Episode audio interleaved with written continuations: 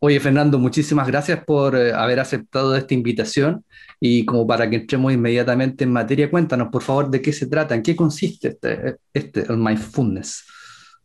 Bueno, el mindfulness consiste en prestar atención al momento presente sin juzgar.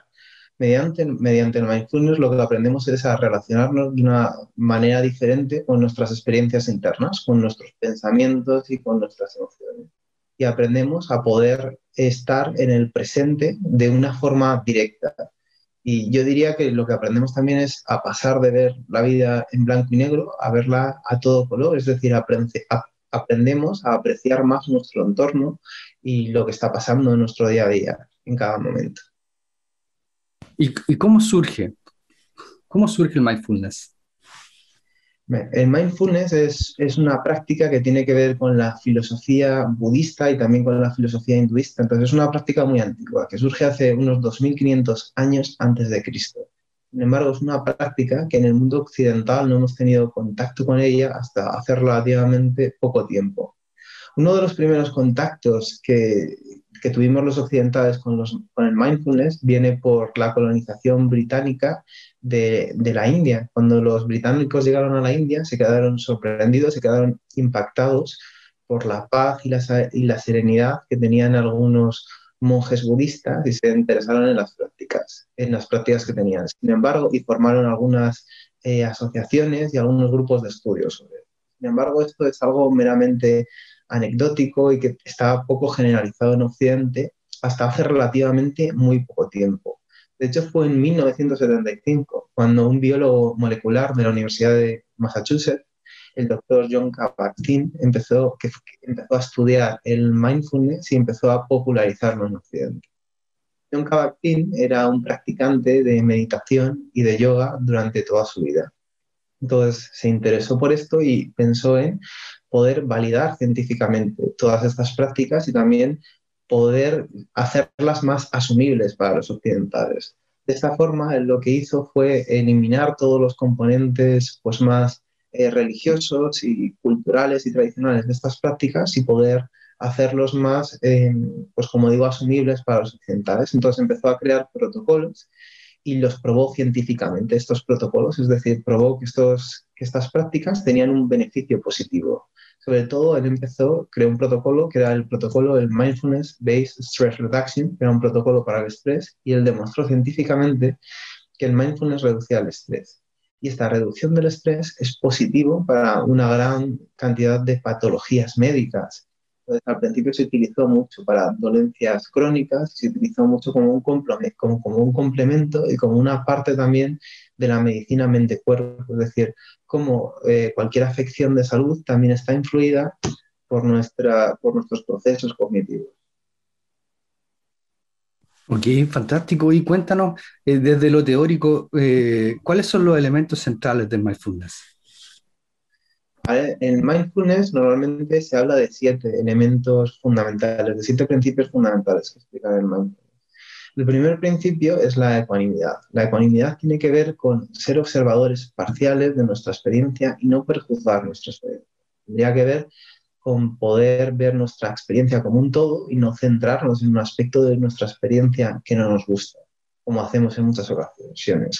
Otro elemento tendría que ver con la paciencia, es decir, tendría que ver con la capacidad para saber pararnos, calmarnos y poder disfrutar del proceso de las cosas. Es decir, Vivimos en una sociedad cada vez más acelerada y en esta sociedad cada vez más acelerada queremos conseguir las cosas de una forma muy rápida y muy automática.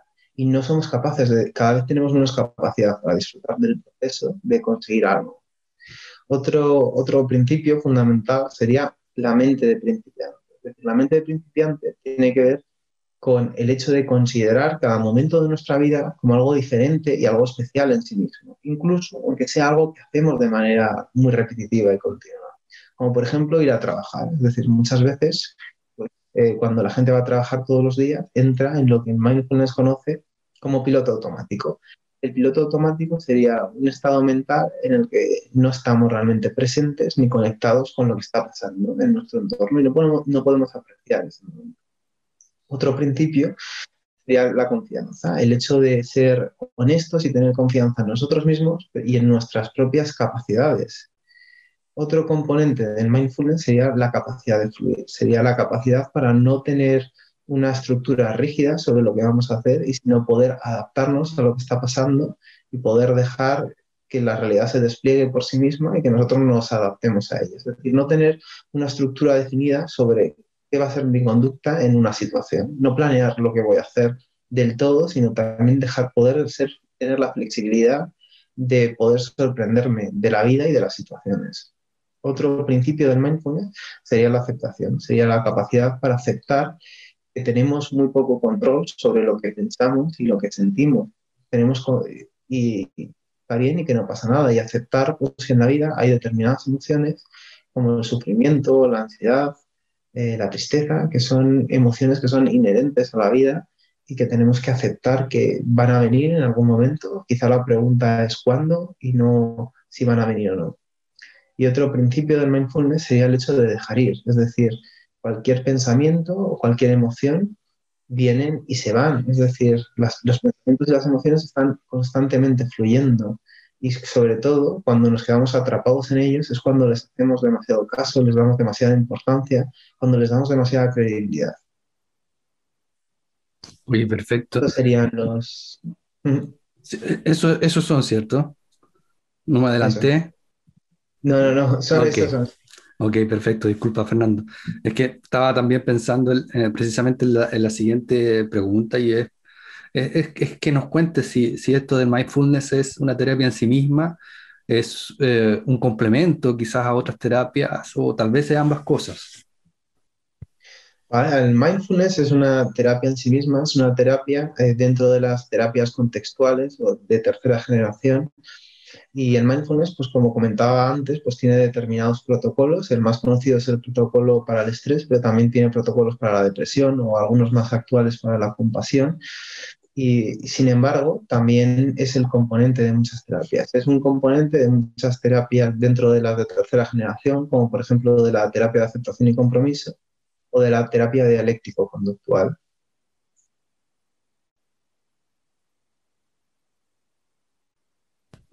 Aquí, disculpa.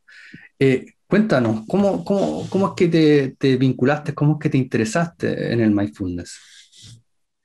Bueno, yo llego al, mindfulness por las terapias contextuales. Dentro de las terapias contextuales hay como un componente de estas que se llama la difusión cognitiva. En difusión cognitiva, pues la, la persona o el paciente se daría cuenta de que está enganchado, está fusionado a un determinado pensamiento o una determinada emoción y que eso le está siendo negativo. Entonces, utilizaría técnicas y estrategias del mindfulness como poder identificar este pensamiento, dejarlo pasar, ponerlo en, un objeto en movimiento, como en una nube, una hoja en el río, y haría esto para poder distanciarse de esa emoción y este pensamiento y no verse influido negativamente eh, en, base, en base a este pensamiento o esta emoción. Entonces, a partir de ahí empecé a profundizar en, todos los principios del mindfulness y en qué otras estrategias eh, y prácticas podía, podían existir. Ok, y cuéntanos desde la perspectiva de, cliente o de un paciente para, para qué tipo de enfermedades o conflictos es particularmente eh, beneficioso el mindfulness. Vale, el mindfulness en un principio sobre todo se, empezó para tratar el estrés y para tratar las patologías crónicas, como por ejemplo el dolor crónico. Sin embargo, a día de hoy sí que se ha demostrado científicamente que es útil en una diversidad de patologías, como por ejemplo la depresión, el trastorno obsesivo compulsivo, como por ejemplo los problemas de alimentación. Eh, sin embargo, una de las críticas que se hace al mindfulness es que se está aplicando ya a todo. Entonces yo lo que diría es que cualquier aplicación del mindfulness tiene que estar respaldada científicamente. Eh, pero sí, es verdad que el mindfulness tiene, es muy transversal. Yo diría que a día de hoy es, especialmente útil, sobre todo en esta sociedad, en esta vida en la que estamos hiperestimulados y hiperexigidos por la capacidad de poder parar, poder también recuperarnos y poder pues, estar, estar atentos y concentrados en una sola cosa que ahora tenemos como muchas demandas atencionales diferentes. muchas veces es complicado prestar atención a una sola cosa y cada vez lo va a ser más. Ok, perfecto. Y, siguiendo en, esta instancia en la cual nos estamos imaginando que, que sucede con los clientes? ¿Qué es lo que puede esperar un cliente o un paciente que suceda? ¿Qué puede esperar experimentar en, en una sesión de mindfulness? En una sesión de mindfulness habría dos tipos de prácticas. Por una parte estarían las prácticas formales y por otra parte estarían las prácticas informales. En las prácticas formales llevaríamos la atención a un objeto determinado, normalmente de forma clásica sería la respiración, sería el cuerpo, o podría ser el proceso, el proceso cognitivo. Entonces lo que haríamos es llevar la atención a, a este objeto, por ejemplo la respiración, notar las distracciones y volver a llevar la atención a la respiración. Para esto pues, podríamos pues, observar todo el flujo de la respiración desde que entra por nuestras fosas nasales, podríamos observar cómo nuestra respiración pues, se manifiesta en una determinada parte de nuestro cuerpo, como nuestro pecho o nuestro abdomen, y notar las distracciones y volver a llevar la atención a ellos esta forma, al final, fortalecemos nuestra capacidad atencional. la atención es algo que se puede fortalecer como si fuese un músculo. Es decir, cuanto más hagamos estos ejercicios, mayor capacidad tendremos de poder aplicar estos principios del mindfulness a nuestro día a día, pero también a nuestras situaciones conflictivas, a cuando tengamos un, un problema. Luego, por otra parte, estarían las prácticas informales. Las prácticas informales serían las prácticas en las que aplicamos el mindfulness a una actividad cotidiana, como puede ser em, comer, como puede ser ducharse, lavarse los dientes. Entonces sería lavarse los dientes, por ejemplo, prestando atención a todas las sensaciones, prestando atención al frescor en nuestra boca, prestando atención a cómo los filamentos del cepillo están en contacto con nuestros dientes y con nuestras encías y poder pues estar atento a algo que normalmente no lo estamos. Ok, muy bien. Y también, ¿cuánto dura, por ejemplo, una sesión? ¿Cuánto tiende a durar una sesión? En los protocolos de mindfulness más establecidos, las sesiones duran dos horas y media. Te recomienda 45, 45 minutos de práctica, que es algo que para mucha gente le puede parecer mucho tiempo. Entonces, yo sí que he visto en el mindfulness que ha habido un proceso de flexibilización sobre el mindfulness. Y ya sí que también hay evidencia científica de que, unas, de que prácticas más breves también pueden ser beneficiosas. Yo sí que considero que lo importante realmente es empezar esta práctica y entrar en contacto con ella. Yo, por ejemplo, pues yo en alguna ocasión he hecho sesiones a, empresas de, de, una hora de mindfulness y muchas veces en, en, en, consulta, mis consultas suelen durar como una hora aproximadamente y dedico como 10 o 15 minutos para poder hacer un, un ejercicio de mindfulness yo encuentro que esto también puede ser beneficioso para, mis pacientes. Ok, eh, es bien esclarecedor lo que nos cuentas. Eh, y cuéntanos también, ¿cuánto, ¿cuánto tiende a durar un tratamiento? Vale, normalmente los tratamientos tienden, tienden a durar unas, unas ocho semanas, pero bueno, yo diría que al final el mindfulness es una capacidad. Y yo te diría que es como un poco como el, el, inglés, que es algo que si no practicas, si llevas mucho tiempo sin hablar inglés, te va, a, te va a costar más. Y quizá también tiene que ver con factores más vitales. Es decir, si estás en una situación de mucho estrés y de mucho malestar, quizá también te va a costar más estar en un estado mindfulness. Entonces es una pregunta difícil y yo te diría que dependería de, la persona, pero bueno, en general se recomiendan tratamientos de ocho, de ocho semanas como mínimo, con una práctica bastante, pues con una dedicación, pues con una dedicación pues bastante, ciertamente, hasta cierto punto exigente para muchas personas a día de hoy, porque dos horas y media a la semana y 45 minutos al día, pues a mucha gente, a muchos de mis pacientes les parece mucho yo te diría que se puede hacer formatos más breves y que también pueden ser efectivos y que pueden tener resultados, en mi experiencia. Ok, perfecto. Y, cuéntanos, en, tu caso en particular, ¿el mindfulness lo utilizas como un tratamiento o, lo integras a otras visiones y prácticas clínicas?